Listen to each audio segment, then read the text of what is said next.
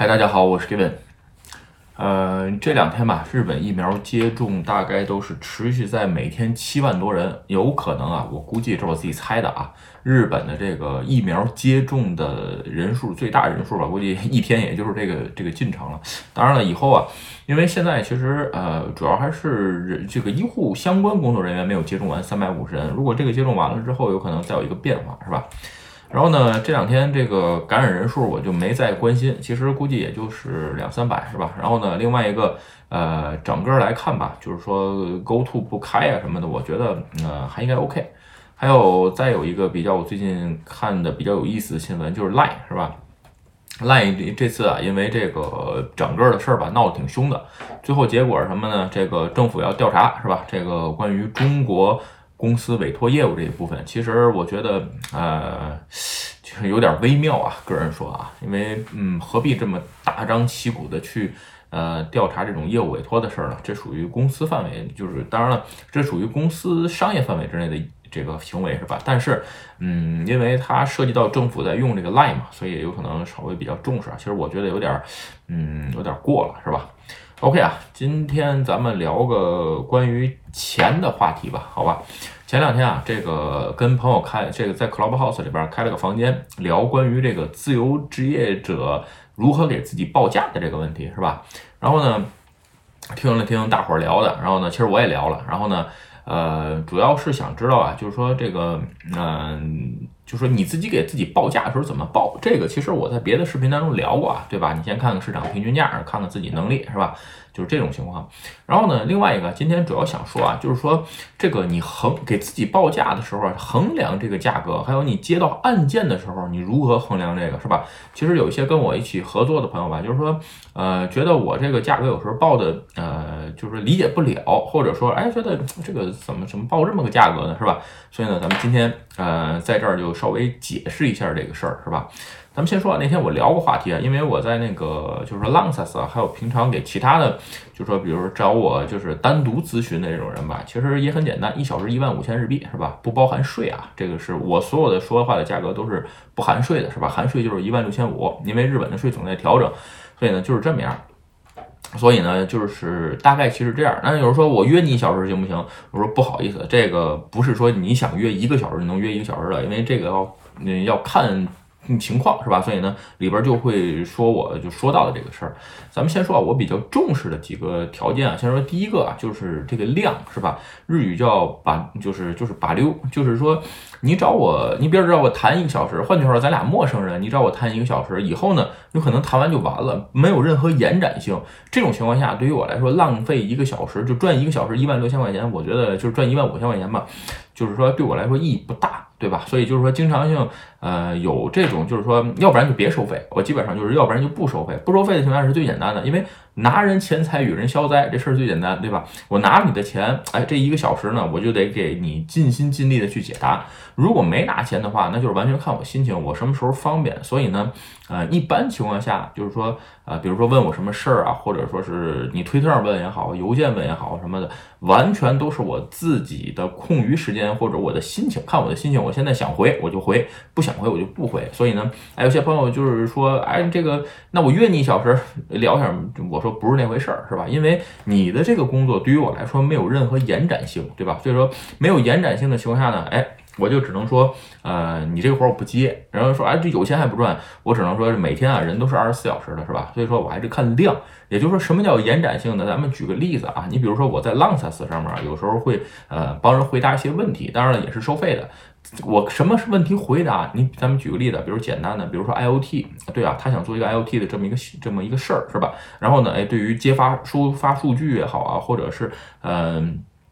就是说，IOT 如何去呃把数据压缩呀也好，他问这种问题的人呢，哎，我会呃一个小时跟他聊一下。有人说，那你这个怎么就聊？因为啊，这种项目就是说 我能闻到钱的味道。简单点说，就是说你很明白，你就能看出来这个项目在初期的调研或者是在做这个嗯条件，就是说在做整理的阶段，也就是说，哎，你跟他深入的了解、深入的谈之后呢，那有可能这个活儿会有延展性，也就是说，他一直可以谈，而且一旦这个项目立项之后，呃，就是基本上你就会第一个切入进去，对吧？所以在这种情况下，哎，少量的我是 OK 的，这是这样。所以说另外一个吧，你比如说，呃，还有报价的这个问题，是吧？就是说我报价的情况下呢，有时短期作业，是吧？这个就做这么一次，比如说，呃，十个小时。这十个小时呢，比如说我两周给你完成，然后呢是一个价钱，对吧？给你报一个总价。有人说，哎，那你说一小时多少钱？我说不能说一小时，我只能说告诉你，你买这十个小时就是这个价钱，对吧？至于这十个小时我什么时候做，你不要管。然后呢？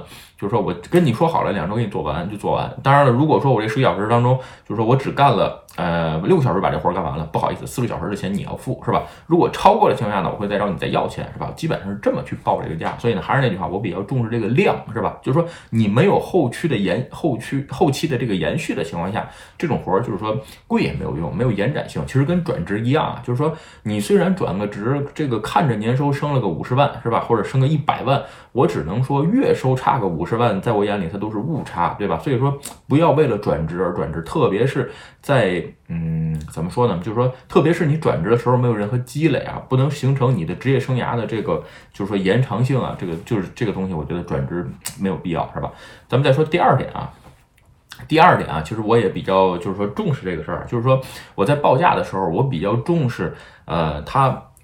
就是说，呃，叫什么叫叫前后时间，也就是说预备时间。咱们刚才说个例子啊，你比如说，嗯，说到这个，就是说原来有个朋友吧，找我做一个爬虫，对吧？就是想让我爬一下不动产的爬虫的这么个事儿，找我商量商量了一下，是吧？然后呢，其实这个事儿简单点说，我做爬虫的是 N 年前了，是吧？所以呢，来问我这个能不能做，因为我已经是 N 年前做的爬虫，所以呢，这个爬虫我现在虽然是做过，但是我毕竟这个技术，呃，我已经不知道现在最新的流行的爬虫什么做了，是吧？所以呢，哎，在给这种报价的时候，我会把我前期调查，包括后期我做完了给你解释的时间都加在里头。有人说，哎，你这个这个活用四十个小时，你用得了四十个小时吗？我不好意思啊，我看资料那二十个小时你也得付钱。所以呢，这是我报价的时候会把整个的一个叫什么，叫做 package，就是这么一个大个的，就告诉你我要用这么多个小时。有人说这东西一个小时不就干完了吗？确实是，这个活儿可能一个小时就跑完了，是吧？但是我调查。跟后期给你解释，我有可能用三十个小时调查，一个小时干完活，剩下九个小时，哎，给你解释，然后你有不明白的再问我，我再给你回信，这些钱你都是要付的。所以呢，哎，这就是我报价的时候一个原则，是吧？要把准备时间和后期处理时间都放在里头。所以呢，这个基本上价格是这么报，是吧？而且特别是啊，你就是说你在考虑自己价值，就是自身价值的时候，也要把这部分考虑进去。当然有人说，哎呀，我这个不知道怎么考虑，这个其实完全没必要啊，这跟你自己。呃，那么说吧，你如果预估不足的情况下，你最后做的你会赔钱，你自己做也不开心，那这活儿不接就好了，对不对？要挑客户，要真的是要挑客户，是吧？还有一个就是说，呃，再有一个比较重视的吧，就是说，嗯，再再有一个比较重视的就是关于这个活儿的价值本身，就是说这么个事儿，是吧？呃，这什么叫价值本身？咱们举个例子啊，你比如说，呃，网游的游戏工作我基本上是不接。然后呢，购物网站的也不接。然后说这为什么呢？因为虽然你都能付给我同样对等价值的钱，但是这个活儿对于我来说价值属于偏低。就说除了钱，我看不到任何附加价值。有人说，哎，你赚钱还看附加价值？不好意思啊，这个赚钱看不看附加价值，是因为你要通过这个活儿，你能让自己的单价变得更高，对不对？你聊你能谈资谈得更好。那比如说一下我自己的这个这几年工作的这些变化吧，是吧？呃，我二零一五年出来开始做自由职业者，二零一六年开始接的第一个呃工作是做呃数据分析，是吧？Deep Learning 其实是做雷控，就是做推荐的，推荐的这么一个创业公司。之后呢，做过这个呃给人选衣服这么个网站，是吧？帮人做做，因为那是刚开始不熟悉吧，就做这个，其实没有什么指向性。然后一七年开始这个之后呢，还是在做，就是说，呃，还是在做以前差不多熟悉的，你比如游戏啊等等，然后。这个一八年之后开始发现了，如果要再这么做下去的话呢，基本上我自己的单价也不会再涨。所以一八年开始，我就特别想做这个虚拟货币，是吧？所以当时就找所有项目去做找虚拟货币，找了这个正好找了两个两两个虚拟货币的项目，一个是给监察法人这个德鲁伊做，德信德鲁伊，另外一个呢就是给这个卡呃卡普空摩秀肯日本的，给他们去做虚拟货币交易平台或者是中间的那个呃交易交易节终结点那么个东西，是吧？二零一九年之后呢，想做 IOT 的项目，然后呢，现在今年呢是在做什么智能合约啊，还有安全问题。就说为什么去这么接这个活儿？虽然是同样的单价，但是它在我做的过程当中，能对我以后接到新的案件或者接到最新的东西，哎，有这个，就说，嗯，简单点说，就是能有提升，是吧？另外一个，你比如说刚开始的是用 Docker，是吧？用是用是这个容器，后来呢改用 Kubernetes，还有多种云啊，包括混合云。在这期间，你比如说有机会用用过阿里云，我还用过这个 Oracle 的。那个云对吧？就是说还有用过这个微软的什么 Azure 啊这些，基本上都是跟着项目走的。也就是说，你在接一个项目的时候，不能单看纯看单价。有人说，哎呀，我还没解决温饱呢。嗯，我只能说，我也不是一上来就是这样啊。我刚才说了，我在一六年、一七年的时候接的都是以前差不多自己的老本行，我擅长的东西。但是你做一阵，你就会发现，如果你再继续这么做下去的话，基本上你就到瓶颈了，你是不是可能再往上生长呢，对吧？所以呢，你在接的时候，你更应该重视项目本身能不能给你带来价值，就不能再以钱作为这个最最大的，就是说啊衡量标准啊，这是一个就是很重要的指数，是吧？OK 啊，然后其实刚才也另外说到一点啊，就是说，呃，不能满不能保保满足于现状啊。咱们比如说举个简单的例子啊，我不知道各位，呃，你如你做自由职业者的时候，刚开始的一小时是多少钱啊？如果说，比如说一小时五千块，或者一小时三千五，是吧？就是说，嗯，换句话的例子，三年之后你还做这个价钱吗？对吧？如果三年之后你再做，你还是报这个价钱，我只能说你，那你真的是应该去做正社员，因为为什么正社员每年最少多少还有个十万块钱省给呢？对吧？我以前的公司那个一年的涨工资的份额，我觉得就是个笑话，是吧？涨十万，对吧？所以说，那换句话说，三年你还能涨三十万呢，对吧？自由职业者，如果你今年的报的价和你三年前报价是一样的，我只能说你其实连这个 通货膨胀都没跑赢，是吧？你刚进入市场。做自由职业者刚开始，比如说是呃六十万一个月，是吧？你现在还是六十万吗？如果你觉得啊，我现在是六十五万一个月，做了三年，我只能说，嗯，一般吧，只能说，因为有可能比正式员的没有什么魅力啊。其实啊，自由职业者看似不稳定啊，其实它是一个我觉得相对稳定。为什么？它总会不断的适应市场变化，去学习新的东西。有人总会问我，总喜欢问我一句话，啊，你到五十岁还是什么？